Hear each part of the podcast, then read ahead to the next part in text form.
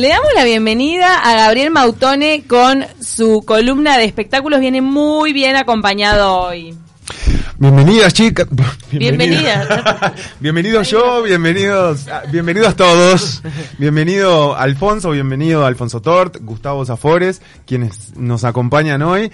Este, parte de esta, o- de esta nueva apuesta de Sergio Blanco, cuando pase sobre mi tumba, que se está presentando en la Zabala Muniz. Así que bueno, bienvenidos chicos, realmente un gusto que nos estén acompañando eh, con esta apuesta espectacular que se trae Sergio, que ya nos tiene acostumbrados, ¿no? A este tipo de apuestas tan contemporáneas, que creo que es la palabra que básicamente define el tipo de teatro de Sergio, ¿no? Sí. Sí. La palabra es todo de ustedes. Por ejemplo, Gustavo, es la primera vez que Thor trabaja, ¿no? Con, con Sergio. Sergio, sí. Pero Gustavo, vos que has estado en, en obras anteriores, ¿qué, ¿qué te parece que marca cuando pase sobre mi tumba en, en la dramaturgia de Blanco? Y yo creo que, que da un paso más, un paso más en, en- Hay algo de Sergio cuando escribe las autoficciones, uno se va diciendo, bueno, ya está. O sea, no podés inventar nada más después de esto. No porque sea excelente, sino porque, porque, por ejemplo, está, él, claro. él Claro. cierra una- su propia historia, entonces, ¿y cómo la reabrís? Es un poco como cuando matan a Superman y después sí cómo lo reviven, ¿no? Porque él en las obras anteriores mató al padre mató y ahora y ahora muere él. Muere él. Y- y ya se había muerto. Pero están enlazadas todas, o sea, ¿es necesario seguir como un hilo conductor o no? En realidad cada una es independiente. Cada una es independiente y tiene guiños hacia otras Claro. puestas, que el que las vio, las vio, y, pero si no, de ninguna manera tenés que haber visto lo anterior Claro. para poder... No, no es una secuela, ¿no? Bien. Esta escrita fue eh, esta obra fue escrita en Francia, pero bueno, vienen trabajando acá desde hace un tiempo. ¿Hace cuánto que comenzaron los ensayos y bueno, el armado de cada uno de los personajes? Eh, los ensayos hace dos meses, eh, todos los días. Diarios. De, lunes a lunes. Sergio tiene así como una intensidad de ensayos de ocho y media de la mañana a 2 de la tarde, ensayo. Qué bueno que se de día. ¿O no? Sí, ¿Está bueno o no? Es poco común en el teatro. Es poco, claro. a partir de las 10, pero bueno. Eso lo dice Paula porque está quemada con leche de un año intenso de ensayos a la noche. La noche es brava siempre.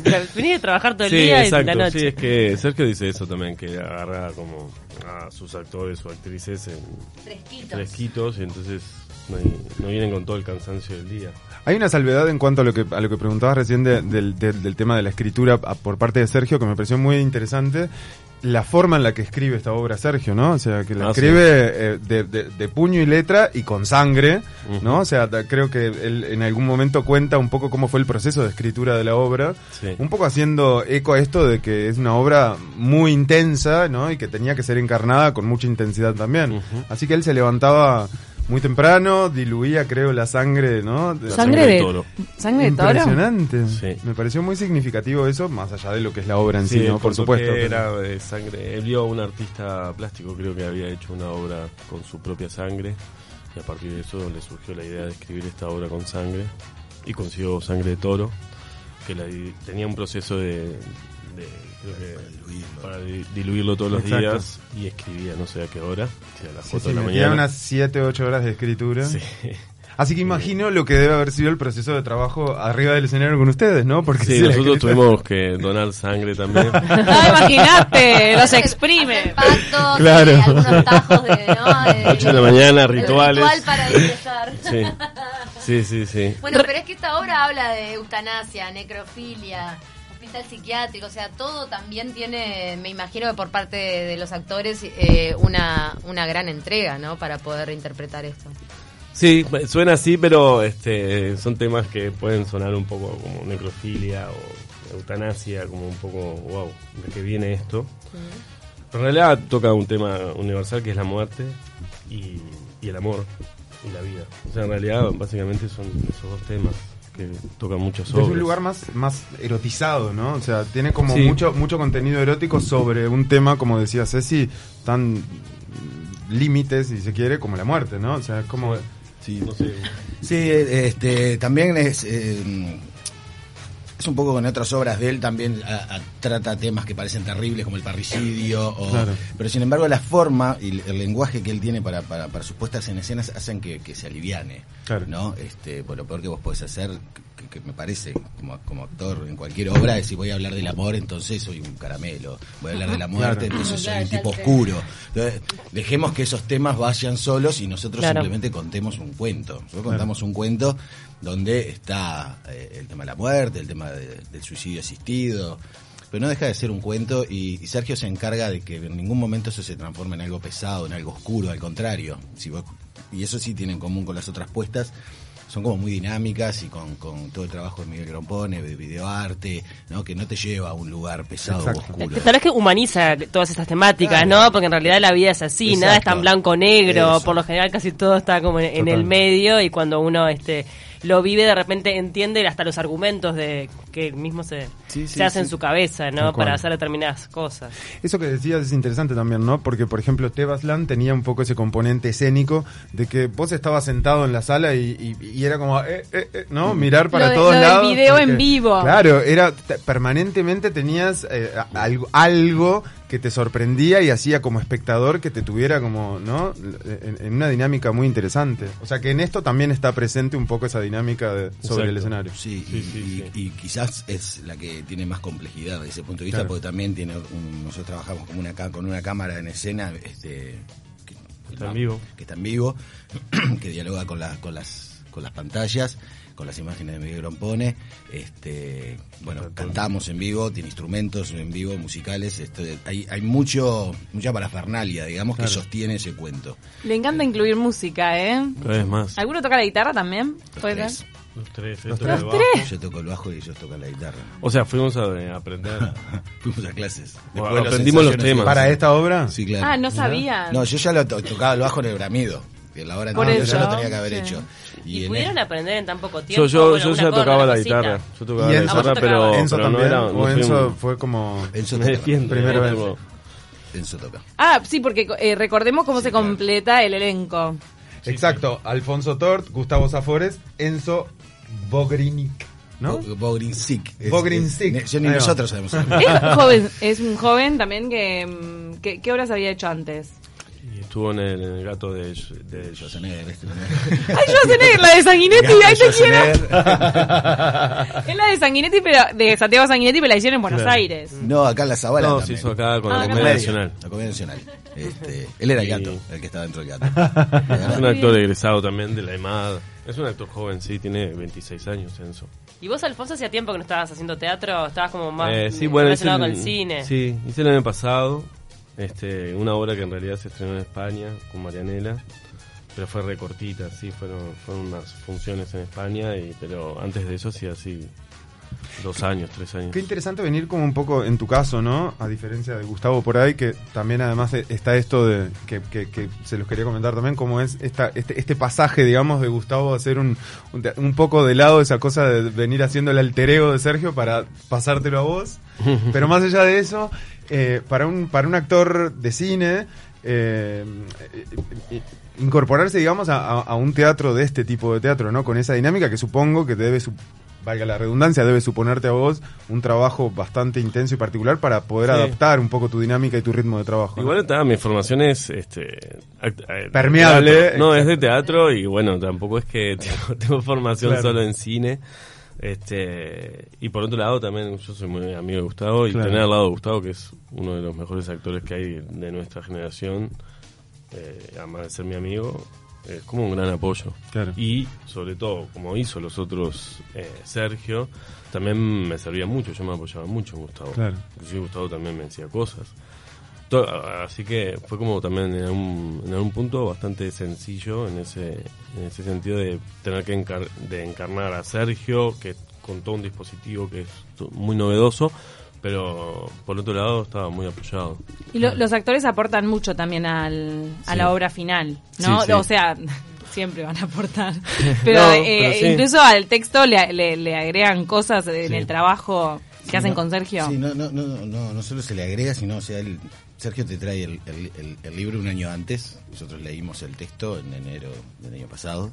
Este, y él, ese es el libreto, digamos, por llamarlo de manera, y él edita el libro lo manda la editora después que, que estrenamos, porque eso muta durante todo el proceso de ensayo, o sea, que el libreto que nosotros leímos a lo que hacemos ahora no tiene nada que ver. este Y siempre hace lo mismo los procesos. Él, ese, no es que tampoco sea, bueno, viene con una idea y después la desarrolla con los actores, no, él modifica su idea, su texto, saca escenas, pone, saca, pu- puede llegar a sacar personajes, este... Y puede, tiene un personaje se los pone el otro. se lo pone al otro. Acá hubo es- mucho de eso. mucho de eso. Hace una gran, un gran trabajo con, con, con los actores en el proceso y él va corrigiendo el texto hasta exactamente el día del estreno. Hasta el día del estreno él de repente te está corriendo una palabra, no para que vos la digas, sino corriéndolo en su texto para mandarlo a la editora y decir, bueno, en vez de tal palabra, Alfonso dijo, esta otra vamos a poner la que dijo Alfonso y en el libro tiene que salir esa palabra, no la que él escribió hace seis meses o un año. Muy bueno ese Este, concepto de obra viva, ¿no? Como que va, que, que te va cobrando vida en su propia cabeza también cuando la, la, la pasa a los actores. La, la contemporaneidad y espontaneidad hasta en el texto, ¿no? En el día a día de cada una de las funciones. Todo el tiempo, sí, él tiene ese sistema de, de, del aquí y ahora y del texto como, no te voy a decir que está en un segundo plano ni mucho menos, pero para el trabajo de los actores es una excusa. Y para vos, Gustavo, que ya hace años que, que venís trabajando con él, eh, ¿cómo lo vivís a eso? ¿Ya es eh, moneda corriente y ya lo tenés como asumido? ¿Te, te sigue proponiendo un desafío? Porque supongo que como actor, bueno, están formados como para, para, para seguir, digamos, algún, algún modelo y cuando pasan este tipo de cosas, supongo, ¿no? Que debes como, como generar ese... ese ese impacto que por ahí la formación o la construcción que vos tenías de un personaje o, o- o, bueno eh, o el tiempo y la línea que habías construido de alguna manera de una función a otra Sí, es otro. Este, esto, yo hablaba fuera recién con la productora, eh, a mí me resultaba muy interesante salir del papel de, de- del Claro. ego de él. O sea, tomarte la licencia tomarme la licencia y a su vez estar dentro del proceso. Me, Claro. me hubiese muerto de, de- de envidia y de dolor si me sacaba y no, me, y no estaba dentro del proceso. Y Porque es la verdad, afuera, claro, mirarla de afuera me Igual costaría se muere mucho. de envidia. Igual me muero de envidia. Y, pero esto un poco que hablaba Alfonso, ese para mí fue muy interesante a nivel actoral, porque requiere otra cosa. Es un poco este tomar otro rol dentro de ese mecanismo. Yo venía muy acostumbrado a tomar el rol que tiene Alfonso ahora, que es el de llevar la obra. Y ahora tenés que tomar otro rol que es de esperar, de estar, de, de, bueno, de hacer otra cantidad de cosas que, que a mí me, me viene muy bien porque estoy aprendiendo un montón. Este, y no deja de sorprender porque es eso, o sea, si- más que nada aparte de nosotros nos gusta mucho trabajar juntos. No, no, no, no apuntamos mucho, bueno, a ver qué nos va a dar. Nos gusta trabajar juntos, entonces eh, por eso es que estamos en los procesos, no por eso él me llama y yo le digo que sí, y Claro. por eso también con Alfonso. Sos como el particular- niño mimado de Sergio Blanco, una cosa así. Sos el actor ¿eh? fetiche. no, pero hay algo de, de- de que mm, hay algo que, que está bueno que es de conocer el sistema de trabajo. Entonces, Claro. para esto, por ejemplo, a mí me esto que decía Alfonso es tal cual, o sea, yo en un momento era más un asistente de Sergio en determinados momentos o, o no, o de coach o de todo para Enzo, Claro. ¿viste? Porque realmente es un lenguaje que que es como dice Alfonso, cualquiera lo puede hacer, pero si no lo conoces te puede llevar un tiempo entender. Sacarle la Eh, Enzo, por ejemplo, se había estudiado el texto de memoria claro hace un año y cuando llegó el texto ese hizo pum, lo tiró y sirvió para entonces es un Claro. sistema que no ¿Para corre qué? por Claro, ¿Para exacto, eh, claro, no corre por línea normales. que vos construís A Alfonso le gusta sufrir, porque él viene de pasar hambre, ahora, ahora Ahora con un me vaso muero. de sangre. Es- es masoquista. Ahora me muero. ¿Te estás planteando en terapia? Me estoy empezando a preguntar por qué estos personajes. ¿Por qué? ¿Por qué? Un poco de vida. Claro. Un- una, una romántica, algo de. Claro. Ah, de esto- un rico exitoso que le va bien. Que come sushi y se va a los cinco estrellas. se enamora de la protagonista Me, me- me parece me, me falta me falta eso ahora. Este, sí. Acá hambre no pasas, por lo menos. No, ahora no. Por suerte hace un año que no. Más, no sé, hace dos años que ya. Hace dos años que come. Gustavo, vos de alguna manera fuiste testigo del crecimiento del fenómeno de, de Sergio Blanco, que hoy en día lanza o, bueno, estrena una obra como esta y ya sus primeras funciones están absolutamente agotadas. Elizabeth Viñoles es, es parte de la comunidad que lo sigue, nuestra compañera en, en Canal 12, Jo- Jorgelina, también me dijo, saqué las entradas, no sé, un mes antes. Viste, hay gente que está esperando el estreno Sí. de Sergio Blanco, porque es como... Es un fenómeno. Como yo tengo Vos- amigos que vieron Tebasland cuatro veces. Yo la vi dos. Mira, Eli nos dice dos también. Yo la vi una y me quedé con, debo de confesar que me quedé con ganas, pero Sí, pero Conozco que... una señora que la vio nueve. ¡Ay! La amo. es que es, es eso, es, justamente lo que decías Demente, antes. ¿no? La gente loca ahí. Sie- va- siempre va a ser una experiencia diferente. Hay gente para todo. Sí, él. eh, No sé si nueve, pero... No, nueve no, no, pero... Soy presencia de alguien que fue cinco veces al mismo recital, así que no pasa nada. ¿De quién? Y terminó abrazándose a la estrella A Taylor del Swift. recital. Con Taylor. Estamos hablando de José Mosle. Ella es la que salió en las noticias eh, porque conoció a Taylor Swift, tomó el té con ella y comió Ah. galletitas. Y le pidió consejos sobre su nuevo disco. Wow. Bien. Impresionante. Pero Me acaba de agarrar un ataque viejazo porque no tengo ni idea quién es.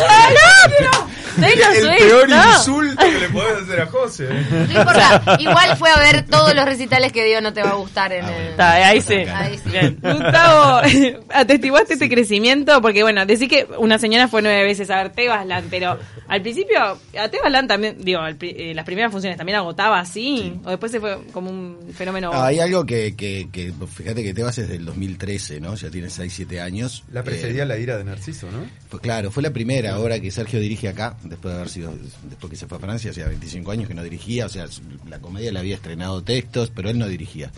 Y, y fue cuando con, con Tebas, mar- yo creo que marcó un poco la cancha, abrió ahí un camino. Y, y hay algo que, voy a decir dos cosas. Una es, yo no, no fui testigo, yo soy parte de eso. O sea. Sergio. Sergio es lo que es y hace lo que hace porque los- la gente que lo rodea acá se, tiene un equipo de gente, digo, todos los diseñadores, todo, toda la, la estética y el lenguaje que él construye lo construye con un equipo que, que es el mismo de hace siete años. Va- pueden variar algunos actores, pero después son los mismos. Entonces, Digamos, él capaz que tuvo la este, certeza de rodearse de las personas Claro, indicadas. totalmente, y que, y que todos entendimos hacia dónde iba esto. Y hoy por hoy, claro, hay un mecanismo que ya está instalado, por suerte, y que, que está muy bien, porque creo que le hace muy bien el teatro nacional, que es decir, este Tebas Land se estrenó en no sé cuántos países del mundo, ¿no? Y la- el Bramido de Düsseldorf sigue el mismo camino, y la ira de Narciso siguió el mismo camino, y este y esta obra cuando pase sobre mi tumba sigue el mismo camino. Nosotros ya sabemos que hacemos una temporada acá, empieza una temporada de giras, vamos a reponer acá el año que viene un par de veces, y después esa obra se edita el libro y esa obra se, se estrena en, en diferentes Es partes del mundo. un, Chau. un proceso, eh, no sé, por, por decir una comparación muy uruguaya, pero eh, claro, instalar un proceso como hizo de repente la selección de fútbol o lo que sea, que después genere cierta industria en, Exacto. en- en ese sentido, también es, es igual de meritorio que, que el propio éxito de la obra, ¿no? Ahora, ¿hay como una cosa de culto hoy por hoy? Desde, de- por parte de los espectadores. Sí. Yo creo que, no sé si de culto, pero creo que, que si lo, lo miramos un poco a la distancia, lo que sucedió en los 90 con Roberto Suárez, eh, lo que sucedió en el- la primera década del siglo XXI con, Calderón, está sucediendo ahora con Sergio, ¿no? O lo que sucedió con Parkovich a fines de los 80. O sea, son como, no, no, no por ello, sino porque instalan un lenguaje nuevo que cuesta mucho este, instalar en el teatro. ¿No viste que nuestro teatro de repente agarra pozos de 10 años o de 8 años que a nivel creativo decís, no es que esté mal, pero no hay nada que mueva la, los cimientos. Y yo creo que Sergio en, en este entre el 2010 y el 2020 va a ser uno de los que modificó algo en, en el ambiente teatral. Ha viajado por todos lados. Hemos, Eh, Han, han tenido la posibilidad de que, de que su arte los haya llevado a conocer lugares. muchísimo. Sí, por suerte, lugares que sí. Eh, que es Lo muy pone difícil también. con subtítulos, ¿no? En las obras en el exterior. que ¿Alguna anécdota que tengas de, de compartir estas obras en, en lugares insospechados? Y esto, ¿no? Ahora, por ejemplo, que, que estuvo buenísimo con Alfonso, porque nosotros con Alfonso trabajamos en Ex desde el 2012 y coincidió que, que fuimos este Ex y el Bramido a, A Italia. a Italia. Entonces estaban los dos, tuvimos los dos ¿A elencos. dónde era? ¿Cómo se llamaba el pueblo? Al- fuimos a la donde había nacido Pavarotti, ¿viste? O sea, fuimos a un pueblo, a una ciudad, Chesena, Módena, Chesena. no sé, Chesena. Y- Módena. Módena, Chesena Ahí va. hicimos. En la montaña. Los dos elencos juntos. Los dos elencos juntos, una obra dirigida por Gabriel, otra por Sergio, y, y nada, ¿viste? Y convivir de repente, pensar que estábamos en Italia haciendo ex y el Bramido subtitulado en un teatro pelotudo, pero en medio de un pueblo, porque son pueblos, de verdad, será muy lindo, pero es un pueblo. este Y claro, lo medís un poco la distancia y decís, pero sobre todo por esto, porque generamos un vínculo de trabajo, tanto con Sergio, con Gabriel, con, con Alfonso, que está muy bien. ¿Viste? Yo me acuerdo que estaba en el medio de la selva misionera haciendo una película, corte a Italia. de, de un día para el otro, sí, de un día para el otro. A la Así. montaña. Sí. ¿Cuál película? No sufrimiento, me parece muy bien. ¿Cuál película estabas haciendo en la selva? Una película eh, de misiones de un realizador argentino. Todavía se, ya te No, no se estrenó, se filmó en febrero. Esto fue cuando viajamos fue en marzo y yo terminé el último, no sé, que el 28 de febrero y al otro día me vine para acá, agarré un bolso y me fui a Italia. Este, y sí, esas anécdotas de viajeros, actores que son Los sacrificios de la vida del actor. de los- sí. No, pero igual es, es duro porque yo me acuerdo que llegué No, y- claro. y, teníamos que ensayar. Claro. Ex, que Ex Claro, es, es una obra muy exigente. ¿Qué pasa en ese Y- caso cuando están doblados los textos con esto que hablábamos antes de los cambios de último momento? ¿Te- Bueno, en ¿Se Ex, da igual? en Ex es un tema porque Ex es una obra que tiene mucho ritmo. Claro. Entonces los subtítulos tienen que acompañar ese ritmo y a veces tenés que esperar. O tenés que esperar, o la gente se ríe con delay, ¿no? Porque Claro. se ríe. Me después imagino, para, alguna anécdota, algo, cuéntenos algo que les haya pasado en el exterior con el tema de los subtítulos, con algo del público en el extranjero que no entendió. Sí, yo, eh, con ex, me acuerdo cuando fuimos, la primera vez, cuando fuimos a, a- a Francia, estuvimos en Francia y, era la primera vez que le íbamos a subtitular. Y ex es eso, son ocho, ocho actos, son ocho personajes que hablan a una velocidad. Entonces, todos dijimos, pobre desgraciado el que vaya a pasar los Claro. los nervios que va a pasar. Y dicho y hecho, y los pasó pobre un Karim, el dueño del teatro en, en París, en Ivry, que se murió ahora que era muy amigo de Gabriel, que fue una fue un ciclo que se hizo en París con obras de acá, entonces, este, bueno. Y nosotros dijimos, bueno, que, la- que los subtítulos los pase alguien de nuestra compañía que tiene la obra muy Más manchada. más manchada, por más que no, no tengamos ni idea del francés, pero no, y los pasó él y, me- y en el ensayo general, y eso me acuerdo claramente que terminamos, lo vimos y el tipo estaba transfigurado, ¿no? Ay, qué estrés. con la mano así. Bueno, no había, embo- no había embocado uno. apretaba el botón. Ah, no había embocado una. Y- ¿Y, y la función? y la función, después, después que, pasa que para nosotros, viste, también Ah, es eso. O sea, para mí, cuando vamos subtitulado ni te enterás, porque Claro. no podés estar nada. El que No entiende, estás entiende, y el que no entiende, no entiende, claro. ¿no? Vos, el que tiene realmente el trabajo duro es el, el que, el que los va pasando, ¿no? Plaqueta por plaqueta, son como... Es que Eh, sí, adentro seguís de largo, no, no. No te preocupás. No, no- no- ni los ves los subtítulos. Entonces, vos lo haces en español como si el público fuera. Y cuando Claro. la gente se ríe con delay, sabes que viene atrasado el Que subtítulo. Ah, Hay algo en el subtítulo que está. mm, Sí, eso sí, porque es complicado, porque de repente percibís que hay algo en la sala que la gente decís, Pará, pará, este esta chiste gente fue hace cinco minutos Claro, o atrás. no están entendiendo nada. Justo le está diciendo me va a morir y ah, ja, ja. Ay, no, qué horrible. Y la, eh, esto de llevar obras uruguayas al, al exterior también les permite ver la universalidad de algunas emociones. Por ejemplo, creo que Blanco lo contó en alguna entrevista que, que Tebasland en Japón, en Uruguay o en donde sea, hace reír y hace llorar en las mismas partes. Exacto. Entonces, eh, los públicos de cualquier rincón del planeta se siente tocado con lo mismo. Eso es increíble para, para la reflexión que tenemos como lo que somos de seres humanos, ¿no? Sí. Sí, y ahí también hay algo de, de que cuando pasamos por esos lugares, que no es tan sencillo, claro, ahí te das cuenta de la dimensión de determinados textos. No, con, con Ex pasó lo mismo, o con, yo recuerdo que hicimos eh, Or, que hablaba de un tema de los desaparecidos, que es un tema muy local, ¿no? Era- lo teníamos muy, muy presente nosotros. Cuando fuimos a Colombia a hacerla, dijimos, chao. ¿Querés, querés hablar de desaparecidos en Colombia que desaparecen hasta el día de hoy, de, Sí, sí, de- de obvio. a decenas por día, ¿no? Y sin embargo, cuando fuimos a Francia, este, con ex, que también que habla de lo mismo, el, el- ellos no tienen la figura del desaparecido. En Europa no existe la figura del desaparecido. Habla de un desaparecido y te hablan de un... No saben qué es. Entonces ahí es cuando tomás dimensión de que en determinados lugares las cosas... Y con Tebas pasa eso. O sea, Tebas es una obra absolutamente universal, punto. Porque es lo que dice también este Alfonso. Habla de la muerte, del amor, de Dios. claro. Sí, son esos temas universales que nos atraviesan a todos, el amor, el tiempo, Claro, la este, amistad. en el idioma que lo hagas y la forma que lo hagas va, van a calar. Y cuando pase sobre mi tumba también hace referencia a una obra universal como es Frankenstein. Sí, Tuvieron que revisitar Frankenstein. Es un buen libro para leer, sí, claro que sí. pero está escrito en, Sí, sí. en así lenguaje romántico, no es muy pesado. Bueno, sí, es de la época romántica, pero. No, no, es un. Sí, sí, sí. bueno, el otro día escuchaba hablar de Frankenstein y dije, bueno, mm, habrá que darle una lectura. Sí, es una buena relectura. Es una buena relectura, sí, Frankenstein. Sí.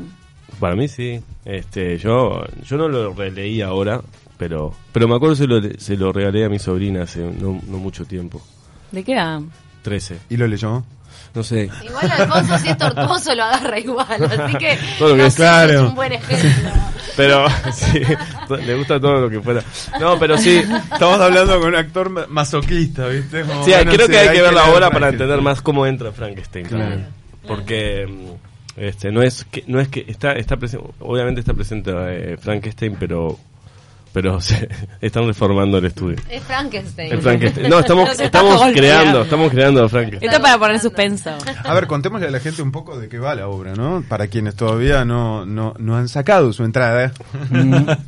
Eh, bueno, Eh, no dale vos Bueno. a ver qué decís vos. Mira, Gustavo Zafores, te tiro dos líneas. Gustavo Zafores es el médico y Alfonso Tort es Sergio Blanco. ahí va bien. Eso es una buena y, introducción y Enzo, Enzo es este, este que es el personaje más atractivo, me hace joven necrófilo. Aquí título. Médico no interesa a nadie.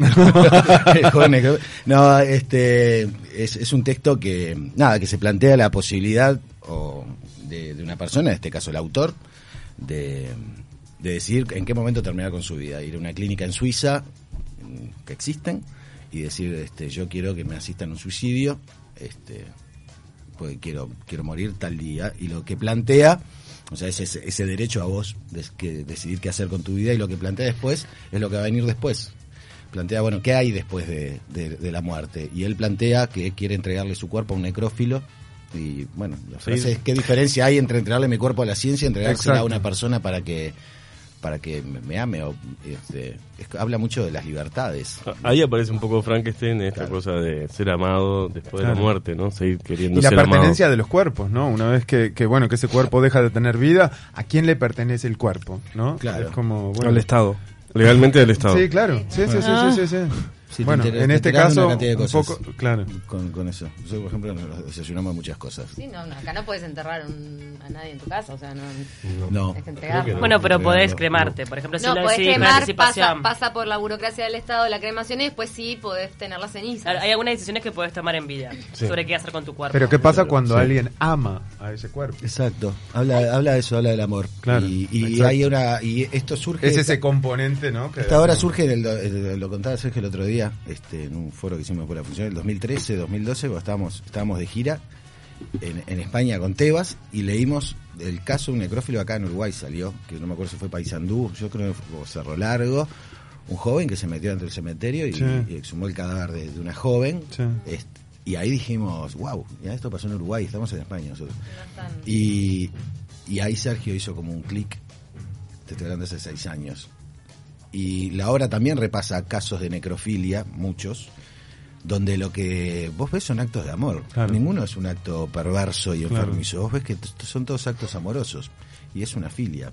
Pero Capaz es que cua- te- cuando mete tanta realidad, ¿no? Eh, este, estos formatos que, los- con los que trabaja Blanco y, y todo su equipo, eh, cuando mete tanta realidad es que te empieza a enganchar. Claro. Porque todo el mundo se va de las obras de Blanco preguntándose qué parte era ficción y qué parte era y realidad. perturbar, porque realmente hay, yo creo que hay algo en, en la gente, ¿no? De, de, de, de- de esa, no sé si no aceptación, pero, pero como que cuesta un poco cuando, por, por ejemplo, se plantea el tema de la muerte, ¿no?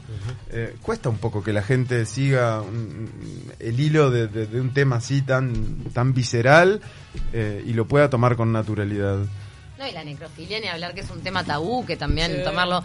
Si bien tomamos con naturalidad, que embalsamemos animales, ¿no? O sea, también te hace cuestionar un montón de cosas que uno tiene naturalizadas y otras que de repente son. Y además que nosotros, igual lo- los uruguayos, en la obra, de- eso en un momento se lo dice también, este nosotros hasta comemos y lamemos huesos de vacas, Ajá. ¿no? Con el asado, eso es una forma de necrofilia. O sea, nosotros tenemos un vínculo con la necrofilia muy fuerte, ay, es que se naturaliza y a veces no se ¿Quién no comió un pan con caracú? Exacto. Exacto. que es lo más rico del Yo mundo. hace poco comí No caracú. cuestionarme el caracú, No me puedo Cecilia. cuestionar el caracú, me El muero. caracú es la médula espinal. Claro. Y O ahí, sea. ahí tenés un acto necrofílico.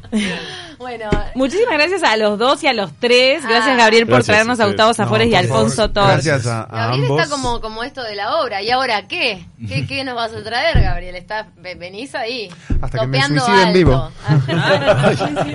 ¿Vieron? ¿Vieron la reacción? ¿Vieron la reacción? ¿Eh? No, tenés que contratar al médico de suicidio asistido. Funciones 27, 28 y 29 de agosto, 3, 4, 5, 10, 11 y 12 de septiembre a las 21 horas en la sala Zabala Muniz del Teatro Solís. Chicos, hay una aclaración. La función de ayer fue suspendida, así que nos gustaría que nos cuenten para Ra- cuándo. rapidito, se fue suspendida por los compañeros de Adeón. Este, siempre se, se acuerdan de los actores como si no fuésemos trabajadores y se olvidan de que nosotros cobramos y si esa función la perdemos no cobramos tampoco. Vaya el saludo para ellos. Este, Están luchando por y estamos, eh, esa función la reponemos el jueves 12 a las seis y media de la tarde, o sea que hacemos unas seis y media. Tienen doblete. Matiné, Bermú, llámenlo como quieran. Y son las entradas que quedan, yo creo que son, que son para esa función. Este, porque el resto ya casi está todo. En septiembre agotado. quedan algunas. En septiembre quedan algunas. Sí, hay que apurarse. Porque quedan muy, Muy muy, muy poquitas.